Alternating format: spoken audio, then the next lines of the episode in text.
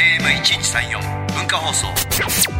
藤正彦レディオガレージ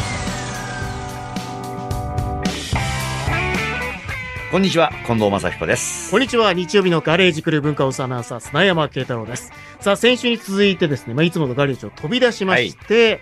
東京、港区、芝にございます。23区で唯一の酒蔵、水道水で美味しいお酒を作っているという東京港醸造さんにお邪魔をしております。いやでも聞いたら東京のお水ってやっぱり相当美味しいんですねねお酒作りにね、向いてる水なんだっていうのが先週のお話でしたよね。なんかあのーまあ、僕らの子供の頃もそうだったけどいよいよ僕らの時代でなんか蛇口ひねって水飲むのってんてんてんてんってなってた時期があったけど、うん、今東京は全然 OK だよねもう自分家の水パねッとひねってそ飲れめをるペットボトルに入れて売ってる時代ですからね。売りましょう もうます売ってる売売っっててるます、売ってます。まあまあちょっとお酒はさ先週はい。 1週う間んお預けあのもうでしたよいわゆる、まあ、麹の状態というかね、そうそあのー作られていく過程うポはッ見プコーンみたいなのては食べた記憶ありますけども、きましたけど、はい、飲んでないんで、飲んではない今週はぜひ飲ませていただいて、ラベル貼りもね、ラベル貼りもやらせてもらいましたよ先週やりました。けど今週はでもそれよりも何よりも味を確かめたい。はい。では、ね。参りましょ FM916、AM1134、文化放送、近藤正彦、レディオガレージ。う。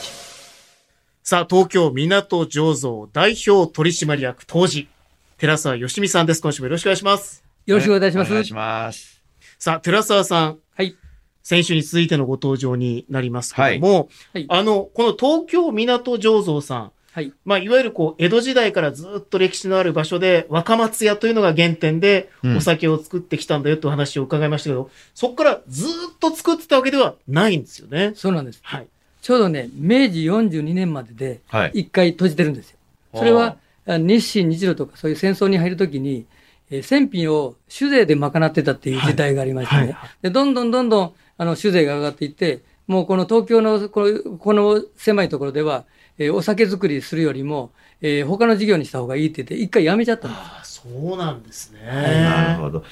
寺澤さん失礼ですけど、はい。聞いちゃいけないのか、おいくつですか、今。お私ね、62です。あ見えないですよね見えないですけど。で、京都出身なんですね。そうです。それで、はい。こっちに、その、お酒一発行こうということで、はい、ここを選ばれたってこと でえっすとか、ね、当時ね、京都の伏見の某大手メーカーやったんですよ。某、某。あ今京都の某京都の。もともとじゃあ、はいはいお酒を作る会社にいらっしゃったんあ、ですね。そうだったんですか。 20年間ね、京都の伏見でずーっと大きい仕込みをやってたんですよ。あはい。それで当時ね、2000年に私東京に来たんですけあ。ど、はい。えーと、全体のお酒っていう部分が10%以下まで減ってきたんで、なんとか国内外に向けて、えーと、発信しなきゃいけないっていうので日本酒ってことです日ね。本酒を、うんそれをね、ちょうどこのレインボーブリッジの向こうの、うんあの、テレビ局さんの前の映画館の上で、え台場醸造所っていうのをやってたんですよ。へえ。そうだったんですか。で約10年間、えーレストランとショップと兼ね備えた醸造所をやってましたね。はい、はい。で、それで10年間の間、いろいろまあ、宿泊して、うん当然、あのー今はなくなっちゃったんですけど、はい、はい。その時に、えー先ほどの斉藤社長がうん、大体ね、2006年ぐらいの時にお見えになって、えっ、と、実は、お台場に来て。えー実はうちはもともと酒蔵やったと。あレインボーブリッジの今のここ、芝でやってたと。だから、ぜひもう一度、えー酒蔵をやりたいから、協力してくれないかっていう問いかけがあったんです。そう、いい話ですねね。それで、はいここに至ったと。そうです。で、お酒のノウハウももう京都で持ってたし持、ってたし。お台場でもやってきたし、その時52平米で作ってたんですよ。 52平米。はいあまあ本当あの、2LDK のマンションぐらいですそよね。うですそうですそうですよね。で、当時はね、京都からお水とお米を全部持ってきて、で、私もい一緒に持ってきて、あーそうなんそれですねで、そこで醸してたんです。ただやっぱりちょっと時代背景が早すぎて、はい、はい。その新鮮なお酒を京都のお水、お米でそこで作ってても、なかなか受け入れていただけない時代やったんです。う。うんんだから、今となったら、こうやって江戸会場っていうね、今日作ったやつをそのまま飲んでいただくっていうのが、だんだん周知していただいたんですけど、はいはいはい当時はなかなかうまくいかない、いきませんでした。なるほどここのお酒の名前は何でしたっけ江戸会場です。江戸会場。特徴は何なんですかえっ、とね、それは、ま、逆に私から言うよりも、うん飲んでもらってあ、食レポしていただいた方が。いいのもう。まだダメ。まだ、まだ、ダメまだまだどういうまねだ、えまだ聞く話が。 ま まだ聞く話が。飲みながら聞きゃいいんじゃないですか、これっまだ聞く話がて。我慢。やっぱ最後、我慢なのいろいろねこう背景をすべて知った上 で、飲んで、あ相当知ってるだってそう京いうこと都から出てきはいては、いお台場で苦労されそうですよてね、そこに斎藤社長が来られてはいはいはい、はいお前ここでやってみないかとそうです、こう締めてたんだはよい。だあ、から始まめただ、んだ。まだでもはい、まだやっぱりでも、こんなにこう、ビルで作るみたいな、こういう発想の話をまあね、ねそれでも先改週めて十分やったと思うん だけどし。たいと思いますけどね。まあまあ、じゃあお酒に大事なのはは、い。お米、お米、お水お、水、で、技術力。技術はい、空気は関係ない。いや、えーそれは空気は関係ありますけど、それは綺麗なとこっていうのが適してるのがいいんですけど、今ね、うどんどんエアコンもですけど、あー中でこう、フィルターで綺麗にすることもできるんで、そそう。の、街で作るからって言って、はいその、汚れたとこで作ってるわけではないんです。そうか、はいでもコンクリートも、あの、ビルの中もいいって言ってましたもん。いい具合に日陰がで、はい。日が当たらなくていいって言言ってましたもんね。そうなんです。はあ、そういうこと。じゃあ、砂山さん、はい、聞いて。聞きたいことを。ねえもう飲みたいんだからさ、飲んじゃいます そろそろ飲んじゃいますい順序としてはもういいんじゃないですもうじゃか、あこれで。えいでしょう なんで僕は決めてるのかわかんないですけど。じゃあ、いただいてよろしいですかねいいですか寺澤ねさん。お酒。あ、いいですよ。あの、ちょうどね、あの、テスティングしていただくのは、はいえー蔵の前にはい屋台がございまして、はい。あ、あ車そこ行くのええええで、そちらで楽しんでいただこうと思ってますけじど。ゃあもうちょっと引っ張ります。はい。もうちょっと引っ張るの、ね、もうちょっと。曲を先に、ああ、オッケーオッケー。寺澤さんからのリクエスト。いや、これでお酒飲んだらダメじゃ ん。この曲聴いた後に。寺澤さん、曲は何ですかはい、えっ、とね、近藤正彦さんの愚かなもの。どうしてこの曲をえーとね、レレコード大賞とか取られたと。はい。当時、やはりまだ私も若かったんで、はい。今から思えば、いろんなその時の不安な部分、はいもしくはこう、影の部分って必ずどんなこともあるじゃないですか。はいそれをうまく表現されてる歌なんで、あーありがのと、うございます。いい歌やと思って、私は。はいだから僕これ22なんで、寺澤さんは多分25ぐらいのそうですね。時のね、はい。曲ですよね。はい。では、はい。愚か者を聞いていただいた後に、江戸会場のテイスティングということで。愚か者になるということで。 よろしくお願いします。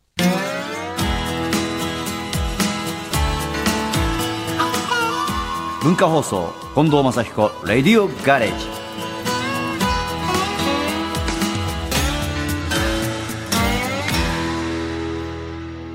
さあ、近藤正彦、レディオガレージでございます。はいまたあの、オフィスから出てきまして、ええまた先ほどの酒蔵の方の建物にやってきたんですけど、このスペースは何なんですかこねこの1階がこれ、なんか、お店になってますね。そうです。で、先ほどもお話ししたように、はい週に1本ずつ新しいお酒を絞ってるので、はいそれをずっとこちらの方に新しいのが毎週毎週飲んでいただけるステージこれは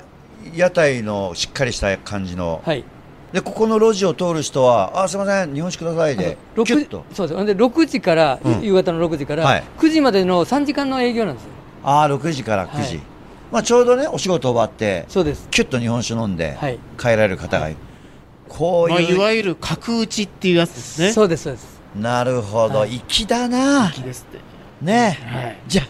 粋なところをはいいただいただききままししょょううかか。ついにいただきますこついにこまで。はい、まずははい、まずはね、ええスタンダードなスタンダードでえものから、うんうんちょうどね、えー、と生のねものがございますし。生はでこちらがねうちの大体レギュラーで、はい一番たくさん作ってるものです、いはいこれじゃあ砂山さんねはい、いただきまし砂山さん飲めるんですた。か飲めます、飲今め日ます。あ飲めるんですはい、もういね、くらでも飲めます。い、やそんな飲まなくていいと思うけどはいいただきますか。これ寺澤さん飲まなくて大丈夫ですかあじゃあじゃあは私いもいただきます、ね、やっぱり飲まないと作ってる方ですねではでは、えーまさ乾に杯その口で乾乾杯。杯あいありがとうございますいただきますただきいやますー、火入れしてない。江戸会場。わあこれかうん。あ日本酒フレッシュ。フレッシュ。いやこの喉から胃にかけての、うん何これどうっていうか、なん要するに4回から3回2回1回っていうねはいもうまさしくこれま、さに。はい、ビルからビルからお降りてきた感じの味ですね、これ今。度、えー口から胃に降り胃にてね口から胃に降りて。作られてきた。まだお酒は落ちてきた。4階から落ちてるだけじゃなかったんですね。ね、ここまで来まるだ落ちるところがあった。いや、美味しい。これが何でしたっけこれね純米吟醸の純米吟醸はいこれ山田錦ですかねはい、はいこちらになりますなるほど。火入れしてないやつ火。入れしてないやつ。特別ですよ。特別はい美味しい。続いては続いてははい。今度ね季節だけって言って、はいちょうど春夏秋冬の時期だけ出すね、はいあのちょっと酸味のあるはいリンゴ酸抗酸性酵母っていう、はいリンゴ酸がたくさんのちょっと酸味のあるおリ酒でンゴの、はいリンゴのまあちょっともうあの詳しくははい、説明するよりはい、飲んだ方がいいですね。口はい口で、はい、いただきますね。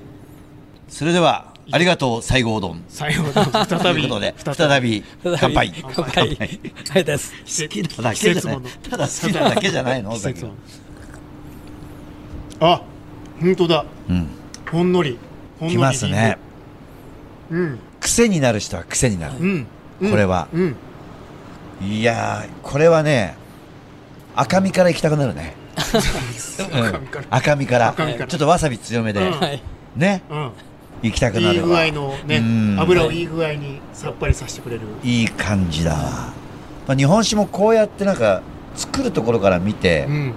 飲むとまあちょっといい味確がかねに確かにね。良くなりますねもうさっきから僕はもう飲み終わっだいぶ前に飲み終わって飲み終わったよねええずっとあの飲み終わったグラスをちょっと舐めるよ うにいやいいですねこの愚か 者聞いちゃったちかょらっと酔っか払ってきちゃったかな では続いてははい素晴らしい次はねえ今、えー世界が注目しているえうん SDGs 地球に優しいお酒っていうのを私ね、えー提案してるんですよ地球にサスどういテうナこブとですルか酒プロジェクトって書いてます、お酒を作る工程ではい千枚っていうのがすごくたくさんのお水を使うんですよ、うはいんだいたいうちでもね、えーと14倍要は1キロのお米を洗うのに14リッター使っちゃうんですねあ、あそうなんですね結構使うんですねでこれってね、意外にね、えーと皆さんのイメージではその環境にはそんなにあの侵さないと思うんですけど、うん実際は公害防止法の中では、うん結構厄介なものなんですよ。いやリンとなるかほど窒素分があって逆にこちらの方が多すぎて栄養過多になって、うん仮にヘドロになあったあり、そういうことなんですね、えーあ多すぎるんですよでそれを減らすっていうのは SDGs で地球を守るの一つの一役変えるっていうので私やり始めたのが無洗米醸造法って言ってお米を洗わずして作るっていう方法なんですよはああ、あすごそいしわたら確かにその14リットル分ではい1キロあたり14リットル分のその余計な栄養分は外に出ない出ってないいうと、はい、その代わり、うん無洗米加工って言って加工をまず全処理でやったものでやるので、当然食べる方のお米っていうのは皆さんスーパーとかでも無洗無洗米米っていうのがあるんですけど、まだお酒作りの方では全然皆さん使ってないんですよ、うんそれを私が使って数をやってやっとここまで来たっていうものなんですなるほどへーじゃあまだまだねいろんな方がやってくれるといいですよそうねですこれをね、そうですはいたくさんできればね、ええ無洗米醸造法のコンテスト、うん要はお水はこんだけしか作ってません使ってませんっていうのでみんなで比べ合って、うん環境をみんなで守るとかなるほど、い水少ないんだけども美味しいよとそうです要するはいにルールでうんそうです水はこれしか伝っちゃいけない、そうです、それでお酒を作りなさい、うん乾杯しましょうかじゃあ乾杯しましょう乾杯しましょうはいえー次は何にいやこれはやっぱ環境を無洗米に無洗米に、はいじゃあ無洗米に、はい乾杯どうも、はいありがとうございますどうもどうも乾杯あでもやっぱ雰囲気違いますねうんあ丸い感でもじ優しいなんか丸い優しい感んそうですねじする、優しい感じ作る工程ではね、うんやはりぬかが少しあるんだと思うんですけど、はいすごく早くね、あうんあの発酵が促進されます、なるほどここは逆に早いですね、はいううんやっぱうりん酒造りってうんまあ皆さんおっしゃいますけど奥が深いそうですねねこれはでもあの日本酒に限らず、はいウイスキーでもそうだし、まあビールでもそうですけどね、はい俺今から酒造りやろうか なまたぜひレースの次 にはいその次にもう忙しすぎて忙しいです、そういやーかすごいですもでう本当に同じね今うのんえー食べ物でお料理と、うんこういう日本酒の作りの違いって言ったらお料理ってこう足したりかけたりしていって美味しいもの作っていくと思うんで、うんはいちょっと仮に薄味だからあ少し薄すぎたなと思ったら足してみたり、はいでも日本酒ってお面白いもんで、うんマイナスと割るなんですよ一番初めのお米があって、はいそれをどれだけいいパフォーマンスを出すかっていうのは、うん引いて割って何が悪かったんだろうかってもう一回帰ってなるほどそれで米と水しか使ってませんからそれでのパフォーマンスなんで、今まででさ、はいやっちゃった飲んでみたらとか途中の過程でとか、はいうわこれは大損しちゃったっていうような失敗あるんですかいやそう思ってね、やばいな、これって思うあるんですよ、んでも、いざこうやって飲んでみると、ん意外にそれがよいいいかよかったり、失敗はええ成功のも成と功のもとということでね、皆さんもうそろそろお酒が回ると いうことででいやーでも本当にね、うん不思議な東京のど真ん中でそうですね作られる過程も今回見てきてね、はいい、ただくとよりこうありがたみがはいございます。さて寺澤さんからのお知らせがはい、はい、あお時りますね間となってしまいましたが、はいちょっとお願いしますはい、ちょっといろいろあの、はいたくさんあるんですけど、はいまず今みたいなコンパクト型の酒造りっていうのを、はい皆さんに使っていただきたいんですよ。これは地方再生、うん要はもう限界集落の中で、うん仮にどぶろくであったり甘酒であったり塩麹であったりっていう、はいい、ろんなものができてで近くに仮に果物がある仮にいろんな農産物があったらそれをリキュールにするとかでなるほど何かこう、えー経済の中心になるようなものができないかなっていうのがまずつく使っていただきたいのと、あとはね今あの SDGs の先ほどのあの環境環境やりましたけど、はいあともう他ではね食品ロスっていう問題もありますから、はい当然その捨ててしまうような食材それを、えーリキュールっていうことにすると、うん今度永遠の命をもらうんですよそれですかこちらですねそれちょっとじゃあこれ軽これちょくっとぜひあのこれリキュール、はいこ永れね遠の命これはね、いあのー愛媛の離島で作ってるね、レミっていうね、ーあの果物をお酒と割ったものなんですよ。はあはあちょっとお酒よりは濁,、濁ってますよね、で、リンゴジュースちょのっよとうなね酸味これもありますよ。酸味のようなちょっといただきますねはい。レモンジュースみたいな、レモンジュースみたいな感じですねはいはい、あああ美味しい、えリキュールあだリキュールだこれはもうね柑橘イタリアン行って、うんえはい。全部食べ終わった後に、あー美味しいうんはいデザートの後にいっぱいくださいってやつですね、はいこれああでも食前でもいいかもしれない食前でも食前でもいいかもしれない、ベロベロになっちゃうんですよこれねレミのリキュールこれねあのうちのネット、えーネットショップで販売しております。い。はいぜひみ皆さんもしやったら買ってください。わかりま東した京港醸造さん港で他にもねやってるのがね今度ねちょっと、えー見ていただくとね、はいこちらねああさっきなんかえそこれね私の特許取ったんですけどね。特許ええ、こう瓶のはい仮に飲み残しっていう時に、この上の空気が中のあの液体もしくはえーワインであったり日本酒であったり、オリーブオイルであったり、うんうん酸化してしまってダメになってしまうじゃないでうすんうか、ん、そ味れがを変わっちゃったよね今アルゴン入れるとか窒素入れるとかって言って、はいい、ろんなこのお大掛かりなんですけど、はい実際日本ってこういう落とし蓋っていうの文化あるんですよ、はいで落とし蓋にして酸化をするのをこう全部遮断してしまったら、うん当然そのまま酸化しないんで、うんそれで私これで特許を取ったんですああええあ本当に綺麗にいはいはいわゆるお椀というかえコップに対して綺麗に蓋をするように落とし蓋のよう落としに蓋はいえおこ酒ののま上にま飲むんですかいやこれはこう瓶の中にで瓶の中にうこれを瓶の中に入れんの注ぐとこうやってね斜めになるから全部液体だけは出じゃてきあこてれ柔らかいんですねそうそうそうでこれくるっと回ってでそれでそのままこう中に入れていただいてっていうのが今、えーちょうど私がね皆さんに使っていただこうと思って、はい試験のために作ってるものがあるんですなるほどうわーすごいですねやっぱり機械が好きだから、うんいろんなものにはい興味があって発明家ですね、発明家ですね、はい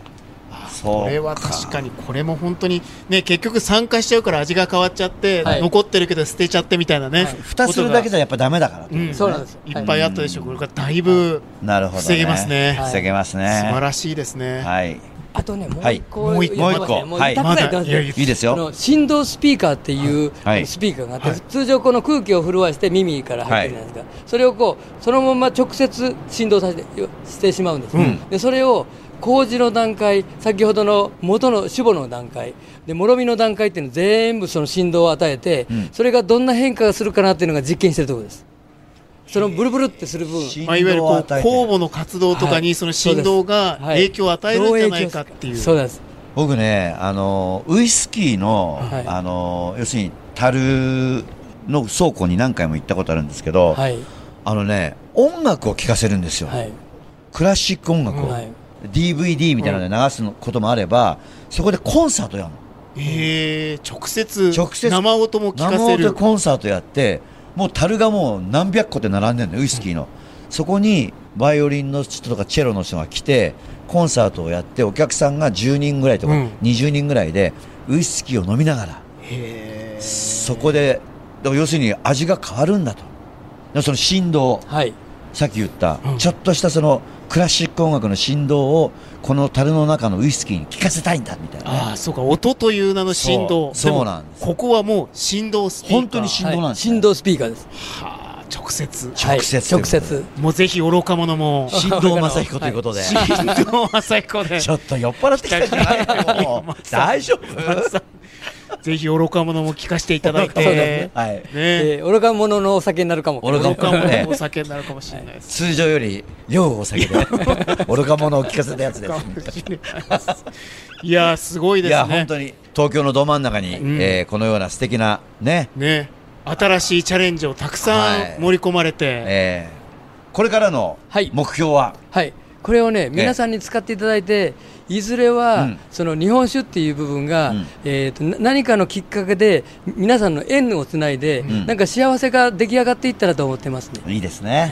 これからのね目標は京都に帰ってもっと大きくやりたいって言 ったら元も子もじなゃいんないでです今日こちこゃんにと来たこ意の味地がなでい、ねえこの地でこの地でさらに世界に広がってほしい、はいはい喜びが笑顔がみえたいな感じですよね、え えというわけで本当にありがとうございました、はいありがとうございまますた何かありましたらぜひいろいろ教えてください、はい、こちらこそ、ありがとうございあまりがす。とうございました改めまして、ガレージトークのお客様、東京港醸造の代表取締役当時、寺澤よしみさんでした。ありがとうございましあたりが。とうございました、はいありがとうございました。お客様というより我々があのお邪魔した感じでしたけ どね。本当にありがとうございましあたりがとうございま。したそれではありがとうございました。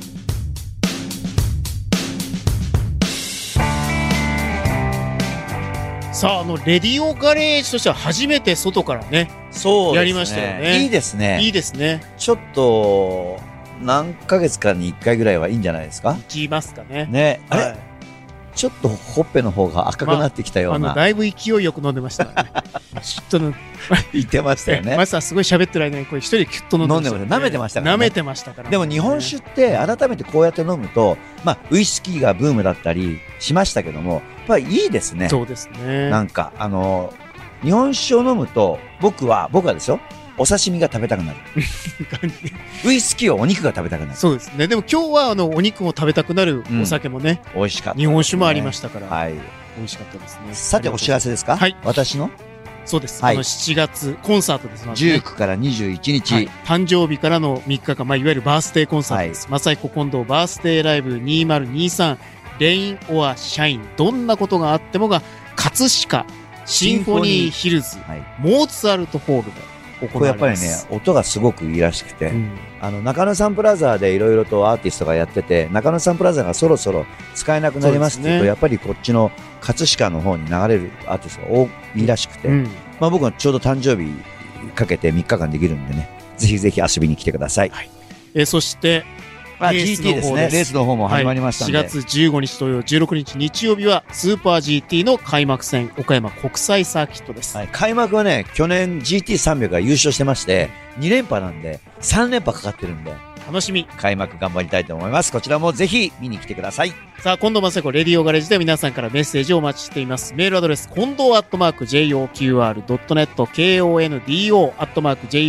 JOQR.net ツイッターはハッシュタグ近藤正子レディオガレージをつけてご参加ください聞き逃してしまった方やもう一度聞きたいという方はラジコやポッドキャスト QR でもお聞きになりますメールお待ちしていますレディオガレージここまでのお相手は近藤正彦と日曜日のガレージクルー文化放送アナウンサー砂山慶太郎でお送りしましたまた来週このガレージでお会いしましょう